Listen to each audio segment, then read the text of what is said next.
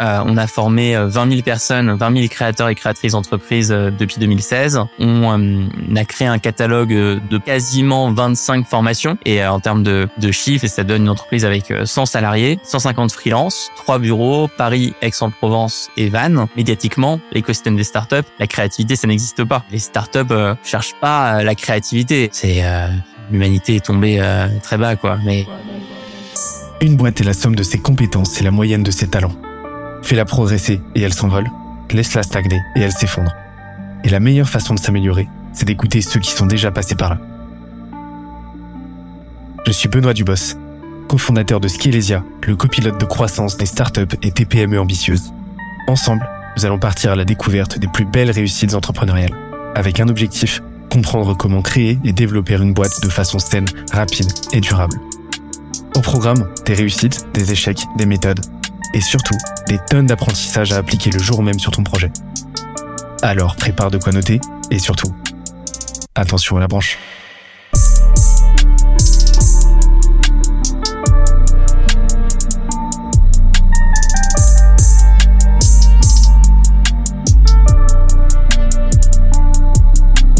Let's go bah c'est souvent ce que j'explique c'est euh, enfin pour moi le, le, le golden ratio euh, le chiffre clé pour avoir une acquisition une distribution bien homogène bien solide bien résiliente c'est euh, c'est un tiers un tiers inbound.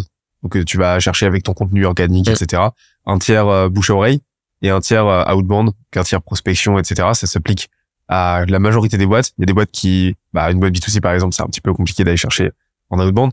Mais mais mais mais quand tu réussis à l'atteindre bah en fait c'est représentatif de euh, toute la santé de ta boîte, tout l'état de santé de ta boîte, euh, parce que bah, c'est représentatif du fait que si tu as du bouche à oreille, c'est que ton produit est bon, les gens en parlent, reçoivent la valeur, la comprennent, et, euh, et donc euh, et donc euh, c'est représentatif de ça. Euh, L'inbound, ça montre que tu es capable de trouver tes audiences de façon organique, de t'adresser à elles, que tu as une brain force, un bon positionnement qui est lisible, parce que les gens se disent, bah, non seulement je les trouve, mais en plus de ça, ça m'intéresse, je comprends ce qu'ils peuvent m'apporter, donc je les contacte. Et, euh, et, euh, et niveau prospection, bah, c'est représentatif du fait que tu sais parfaitement à qui tu t'adresses et que tu, tu es capable d'aller chercher tes propres clients. Ouais. Et, euh, et, euh, et, et, donc je suis complètement d'accord avec toi sur le fait qu'il faut absolument travailler cette résilience et le plus vite possible s'émanciper. Dans un premier temps, se concentrer sur un canal, ça peut être une bonne chose, mais très très vite commencer à diversifier, euh, diversifier et travailler justement sur cette homogénéité. Il suffit d'avoir euh, un canal, euh, un canal de chaque qui fonctionne et c'est bon, t'es résilient quoi. Et euh, la newsletter, j'ai cru comprendre que c'était un, un, gros sujet aussi de votre côté. Mmh. Alors, nous, de toute façon, on a la conclusion à laquelle on est arrivé euh, à la fin de l'année dernière. On est bon sur trois formes de contenu. L'écrit, que c'est écrire. On aime écrire. On a plein de gens dans la boîte qui adorent ça. On peut écrire bien euh, en newsletter, écrire en livre, écrire en magazine, écrire des articles de blog aussi. Euh, on aime l'écrit on aime euh, les conférences en ligne. Euh, on a plein de personnes dans l'entreprise qui euh, adorent animer des, conférences en ligne, en direct. Les gens peuvent poser leurs questions, on répond, on échange. C'est un moment qui nous qui nous correspond bien. et on sait compter des choses dans des podcasts. C'est différent que d'animer notre propre podcast. Euh, et donc après avoir testé plein euh, d'autres choses, on, s'est dit mais en fait restons sur sur ça, sur nos nos trois forces aujourd'hui. On a ces trois forces là. Et quand on aura quelqu'un par exemple qui sera exceptionnel en, vidéo YouTube et qui pourra y passer tout son temps, euh, et ben peut-être qu'on deviendra à ce moment-là très fort en format vidéo. Mais pour le moment en fait on, on a, faut mieux qu'on capitalise sur ce qu'on sait faire. Et par contre on peut faire des partenariats avec des gens qui eux savent très bien créer euh, des contenus sur des formes que nous on ne maîtrise pas mais que eux maîtrisent très bien. J'aimerais bien qu'on parle un peu de l'écriture justement. Ouais, euh, avec plaisir. LIS. Hein. On dit très souvent que euh, on parle très souvent d'effets de levier. Euh, enfin, euh, et je trouve ça très sympa que les gens commencent à parler d'effets de levier en France ouais. euh, et, et, et, commencent à, à s'approprier ce modèle mental euh, et ce, ce, grand principe.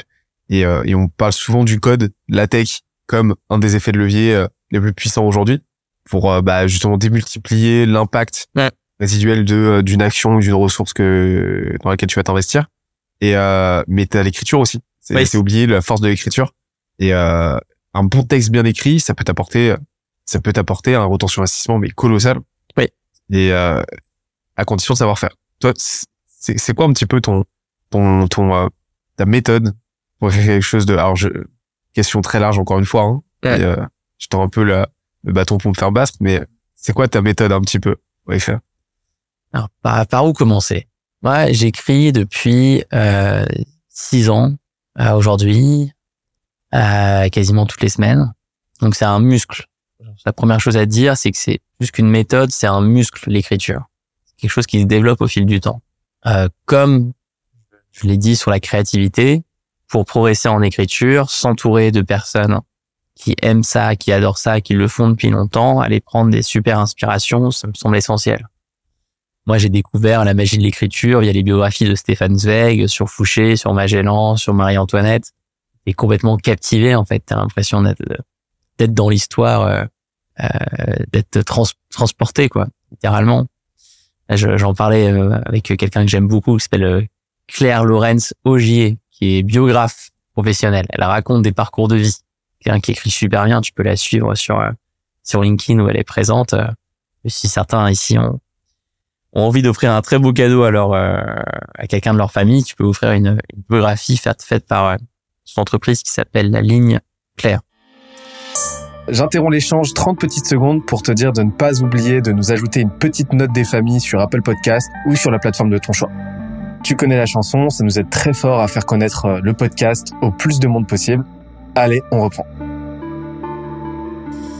Euh, donc voilà le, voilà, le monde effectivement des biographes, le monde des récits. Là, en ce moment, je suis tombé sur une compilation d'articles incroyables par quelqu'un qui s'appelle Get à l'aise.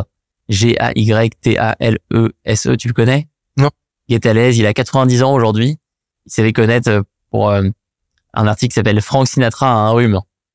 Frank Sinatra has a cold, qui avait été publié dans le magazine Esquire, et qui est un article où euh, euh, avait été dépêché de New York par son journal pour euh, euh, pour aller à Hollywood faire une interview de Sinatra, mais Sinatra a un rhume et veut pas recevoir Get il veut pas lui parler, et donc Get va parler à toutes les personnes autour de Sinatra pour euh, leur poser des questions, et au final il, déc- il décide d'écrire un article sur Sinatra, mais sans lui parler, à partir de ce qu'il apprend des proches.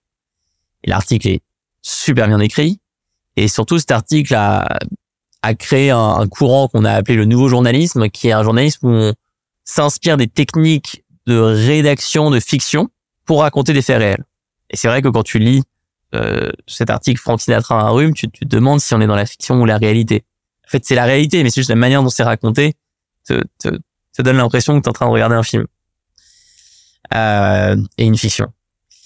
Donc, je crois profondément euh, que l'écriture doit être un plaisir, sinon c'est euh, c'est horrible, c'est horrible. Ça fait ça met des heures d'écrire un texte. Donc d'abord, faut que ce soit un plaisir. Pour que ce soit un plaisir, faut aller s'inspirer de gens qui te qui te donnent plaisir à lire et donc plaisir à écrire.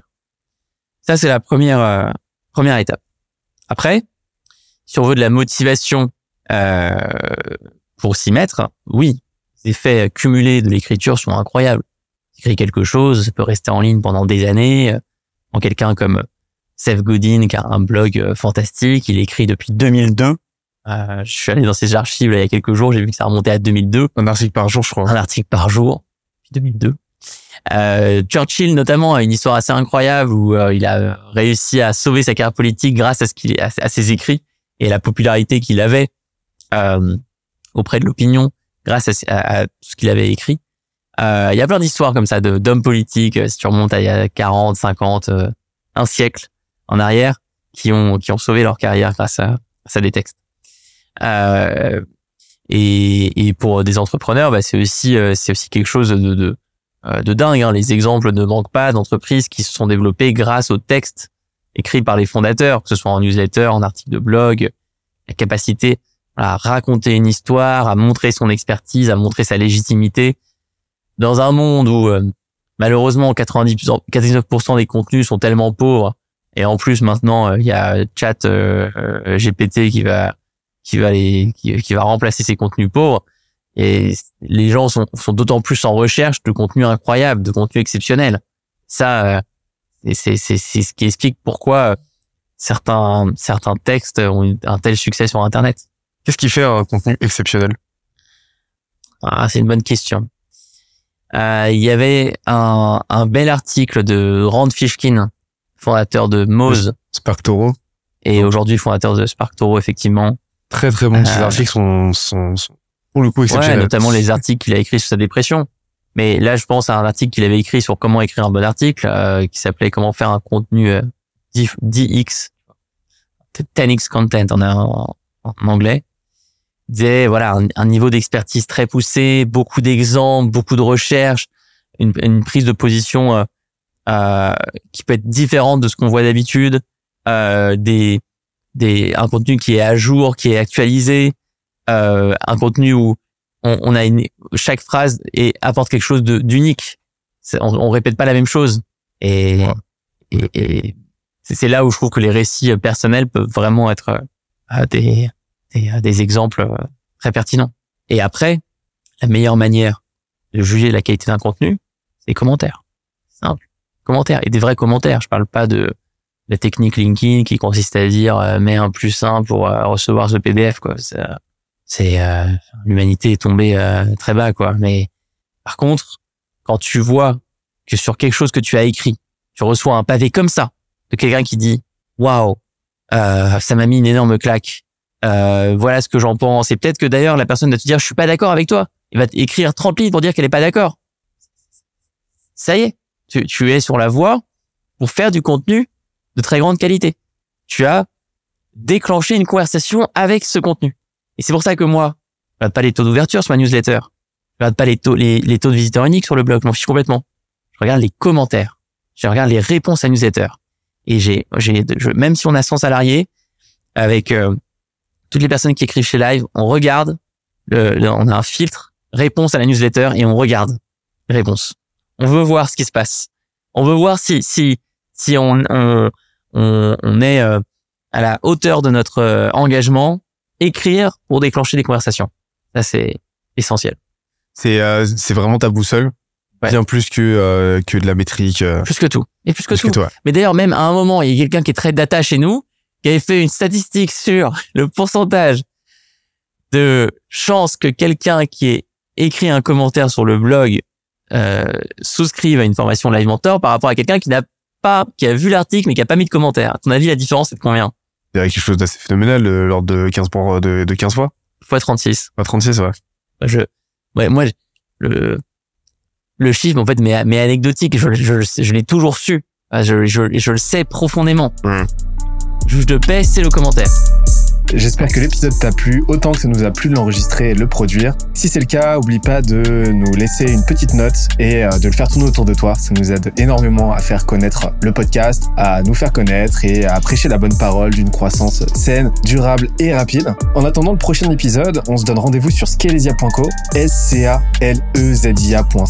où tu découvriras des cours, des vidéos et des lives en libre accès pour t'aider à faire décoller ta boîte comme jamais. C'est notre promesse, c'est ça qu'on aime faire et on va continuer de le faire. On se dit à très vite. Bye bye.